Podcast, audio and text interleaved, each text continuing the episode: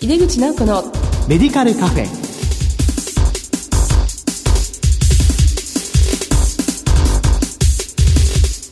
こんばんは。帝京平成大学薬学部の井出口直子です。井出口直子のメディカルカフェ。この番組は医療を取り巻く人々が集い語らい情報発信をする場です。この1年地震台風豪雨といった災害対策が問われた年だったと思います災害時に薬剤師ができることについてゲストとともに考えます。どうぞお楽しみに。入口直子のメディカルカフェ。この番組は武田手羽の提供でお送りします。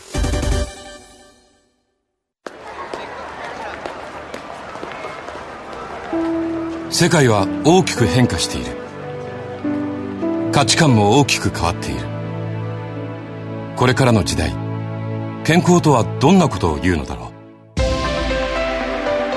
う。医薬品には何が求められるようになるのだろう。一人一人に寄り添いながら価値ある医薬品を届けたい。私たちは武田手羽です。改めまして、帝京平成大学薬学部の井出口直子です。地域に貢献する薬局特集の2回目です。今回は災害時に薬剤師ができることと題してお送りします。今月のゲストは、ウエルシア薬局会長付き地域連携推進担当部長の小原美智子さんです。小原さん、前回に引き続き、今回もよろしくお願いいたします。こちらこそよろしくお願いいたします。まあ、早速本題に入っていきたいと思うんですけども、はい、先生は岐阜薬科大学の寄付講座、これはウエルシアさんが出されている講座ですよね。はい、そうです。そこで教鞭も捉えていらっしゃいまして、はい、まあ、その研究テーマに関わる話を今回は伺っていきたいと思います。はい、まあ、早速ですけども、災害時に薬局が機能しない場合でも、この医師の処方薬薬を提供できる車両、これモバイルファーマシーですね。はい、この配備が、まあ、あちこちで広がりつつあるんですけれども、はい、まあ、先生が関わっているモバイルファーマシー、はい、これの取り組みを教えてください。はい。え現在、あの、私自身は今ご紹介いただきましたように、岐阜薬科大学地域医療薬学寄付講座という場所で、このモバイルファーマシーに関わっています。で、あの、まあ、岐阜薬科大学っていうのは私も非常に学びになったんですけれども、歴史のある伝統校でございまして、ね、はい。現在は、あの、稲垣学長先生のもと、まあ、非常に優秀な薬剤師の皆さんを毎年送り出してるなっていうのが、学生に触れてみての印象です。で、この講座の中では、まあ、現在はあの災害時の緊急支援車両として、モバイルファーマシーというですね、はい、この移動する薬局、こちらを、まあ、この講座で持っているというのが一つの特徴なんですね。はいで、活動内容としましては、今はですね、まだこの災害時のみの、うん、まあ、運用というふうになっておりますので、現在はまだモバイルファーマシーっていうことが、まあ、皆さんに知っていただくことがいいよね、ということで、うん、あの、災害模擬訓練の参加ですとか、あとはその学会や研修会などで展示を行ったりいたしまして、うん、皆さんにまあ災害時も薬剤師にはこんな活動ができるよっていうことを知っていただくということが、あの、主な私どもの活動にななっております。はい。そうなんですね。このモバイルファーマシーは、今はその岐阜薬科大学に置いてあって、はい、で、先生のいらっしゃる寄付講座の、まあ、所有っていうか所属になっているそうですね。はい。だからこう、災害時には、まあ、先生の講座のスタッフが乗って出動という予定になっている、はい、ということですね。はい。はい。もうこのモバイルファーマシーはその岐阜市であるとかですね、はい、岐阜県薬剤師会とか、うん、まあ、いろんな皆様が関わられて、うんはい、まあ、今、うちの大学の方に置いてございますので、岐阜にいらっしゃった時にはぜひご覧になっていただきたいなというふうに思っております。あの、中にも分布機があったりとかね、そうですね。できるようになっていたりとかするわけですもんね。はい、あの、今、無菌調剤もできるようにですね。そうなんですね。はい。簡易型の無菌調剤設備も積んでおりますので。うん、そうですか。はい。そういう意味では本当に、その自立型の調剤薬局機能を持つ緊急移動車両だなっていうのは感じましたね。そうですか。はい、もう一通りね、薬局のものが入ってるってことですね。はい。まあ、しかもこう、大学でモバイルファーマシーを持つというのが、まあ、初といいますか、はい、唯一ですよね。そうですね、はい、大学でも持たせていただくというのは、本当に初めてのことでございました。うん、昨年の12月になるんですけれども。うん、なるほ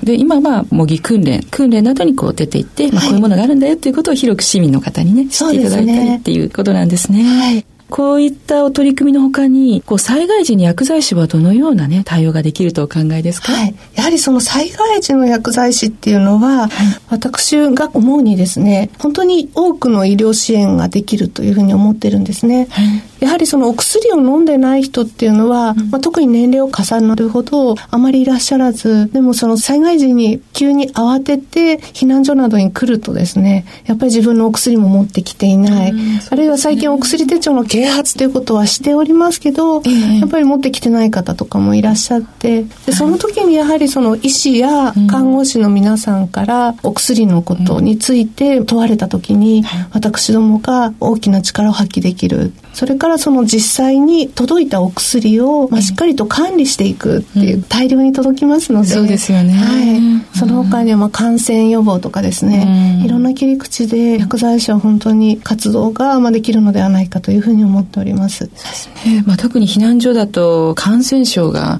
非常に出やすい環境ですね、はい、水が悪いですから。そうですね。そういうところをきちっと薬剤師が衛生管理をするかしないかで相当変わってくるっていうことですよね、おっしゃる通りです先日も、あの西日本豪雨の時に、これはモバイルファーマシーではないんですけど、現地に行かれた訪問看護師の方から訪問診療を行っている医師に、その物資が足りないっていうご連絡があって、それが、まあ、伝わり伝わって、やっぱり薬局にそういうご依頼が来るっていうことも考えると、感染対策にも薬剤師っていうのは関わるっていうことを、また職種の皆さんがご認識いただいたんだなっていうふうに、ちょっと私は非常にありがたいというふうに感じました。そうですね。はい、まあ、消毒薬などね、もありますし、えー、まあ本当に災害時に薬の整理はもう相当大変ですよね。本当に大変ですね。山のようになります、はい、やはりその災害時の先生は本当にもう診断をしていくだけですので、うんうん、まあそれをどう多職種が横の連携を持ってしっかりとフォローしていくことができるかっていうのが、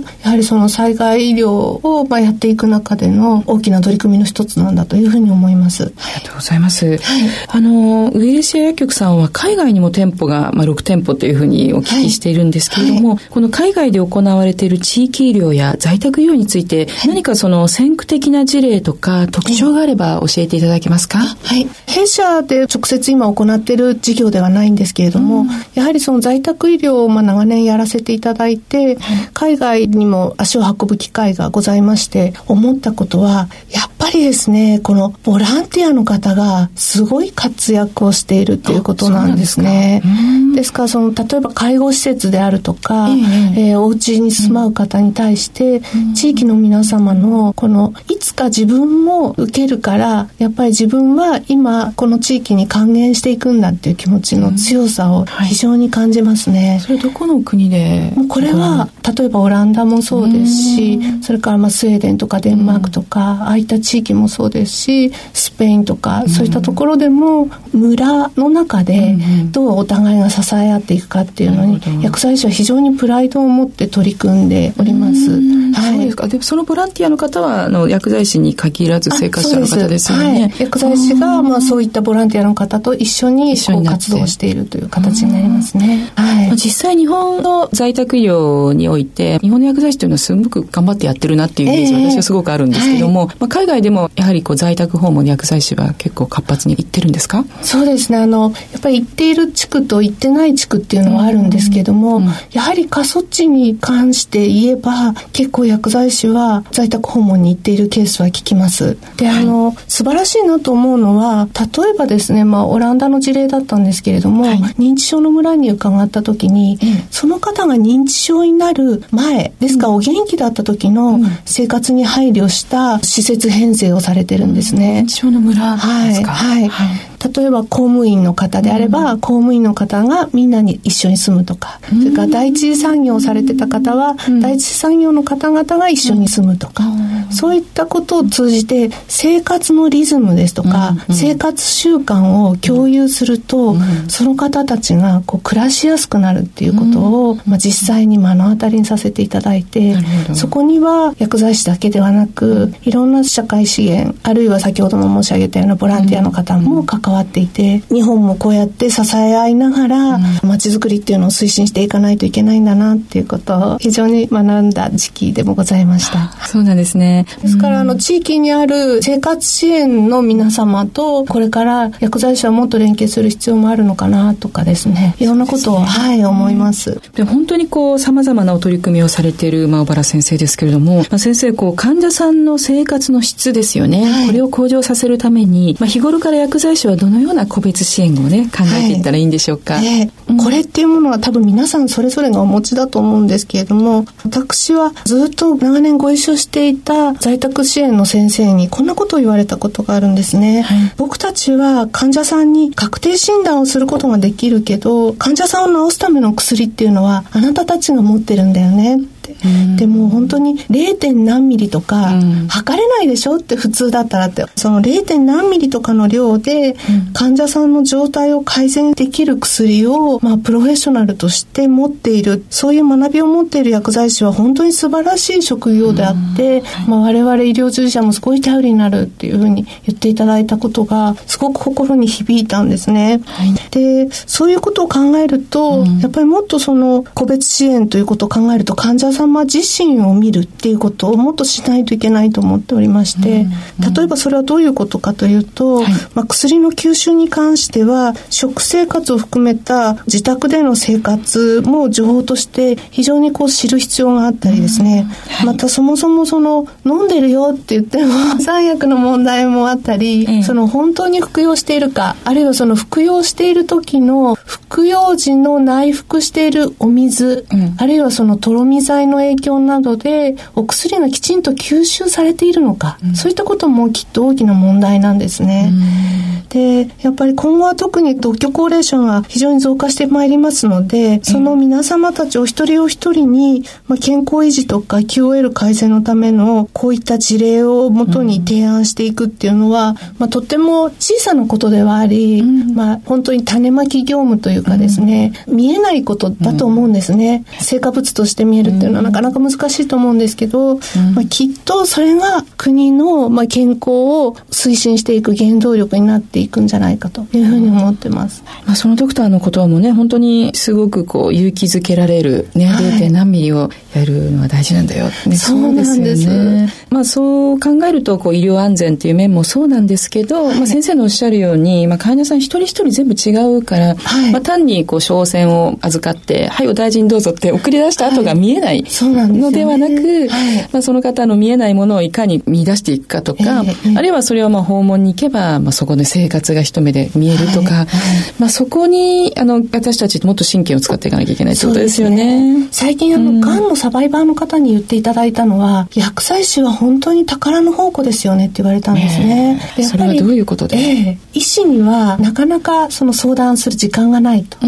で、家族には心配をかけるから相談ができないと。で、友達に言おうとすると、うん、そもそもがんの話からしなきゃいけないので重くなると。で、薬局薬剤師には、自分の飲んでる薬と今の状態を言えば、ある程度状況を把握してもらえるので、例えば自分がサプリメントをちょっと飲みたいとか、それからその脱毛が始まっちゃったんだけど、シャンプーを相談したいとか、皮膚に刺激のないシャンプーを相談したいとか、そういった相談をしてくれるのは本当は多分薬剤師なんだと思う。あ、そうです、ね、はい、そんなことを言っていただいて、身の引き締まる思いでした。ね、確かに確かに。はい、まあ、その方の生活一つ一つに関わる資源を持ってますもんね。えー、シャンプーにしてもそうですし、ね、情報もそうですし、はい、私たちはこう、やっぱ薬もね、通して考えられるし、えー、またちょっと開かれている存在だと。えー、ですからそういったことをちょうど今大学で仕事をさせていただいているので、うん、学生に伝えて薬剤師のやりがいということ、うん、あるいは個別支援の大切さというのを伝えたり、あとはモバイルファーマシーに来ていただいた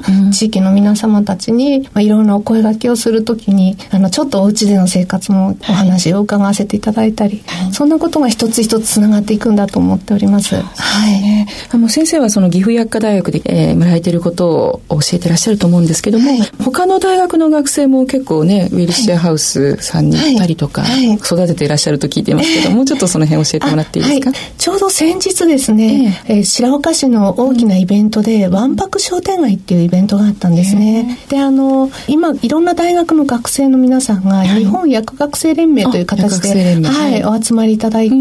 その学生の方々がウェルシェアハウスを使って、地域の皆様と関わりを持ちたいということで、時々お遊びに来ていただくんです。そうですか。はい。で、その中の取り組みとしまして、その、わんぱく商店街っていう子供向けのイベントの際に、ブースをちょっと設けていただいて、学生がやる子供薬剤師体験っていうのをね、やったんですね。はい。お薬をビー玉に見立てたりとかですね、こう学生ならではの視点で、新しい取り組みをされていて、もう大盛況で。ね、若いお兄さん、お姉さんがね。そうなんです。やっぱり地域のもうお父さんお母さんも、まあ、未来の子供たちをこう夢に描いて、本当に楽しそうで、はい。学生側としても小さい子供にね、薬剤師の仕事を伝えるということによって、もう一回自分の意識を高めるっていうことになってるんでしょうね。そうですね。また薬学生っていうだけでですね、うん、地域のおじいちゃんおばあちゃんが薬の相談とか、健康の相談を学生にするんですね。すねはい。でもそれは非常にいいことだと思っていて、うんうん、学生のうちにそういう体験ができるということは、うん、やはり地域に自分たちが出た時に、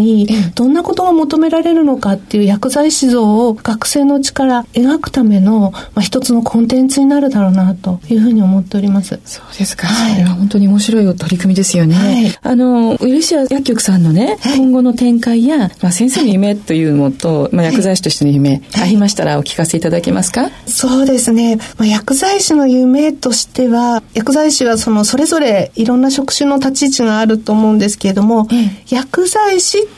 という、まあ、お仲間として、もっとこう、たくさんの手を携えて、あの、多くのつながりを持っていきたいなという夢があります。は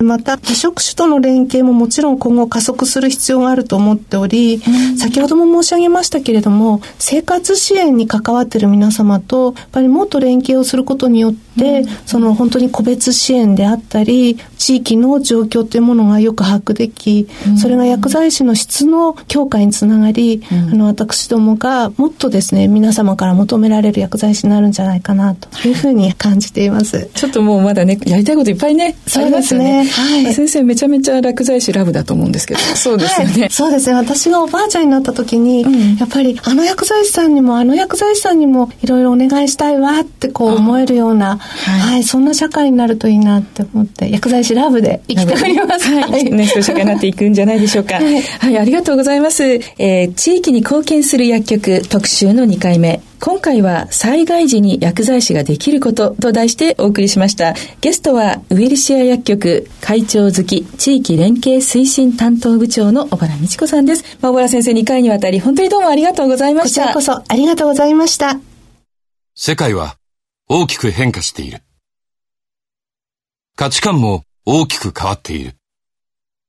これからの時代、健康とはどんなことを言うのだろう。幅広いラインナップで信頼性の高い医薬品をお届けします。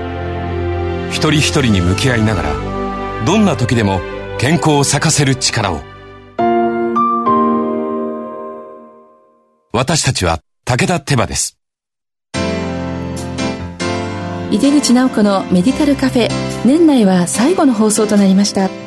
災害の多い1年改めて薬剤師の役割について考えさせられそして地域包括ケアの時代さらに活躍できることを確認できましたね。年の締めくくりにふさわしい前向きなお話が伺えたと思います。さてこの番組は放送後にオンデマンドとポッドキャストで配信しています。次回は1月9日の放送です。今年も1年本当にありがとうございました。帝京平成大学の井出口直子でした。皆様も良いお年をお迎えください。井出口直子のメディカルカフェ。この番組は武田手羽の提供でお送りしました。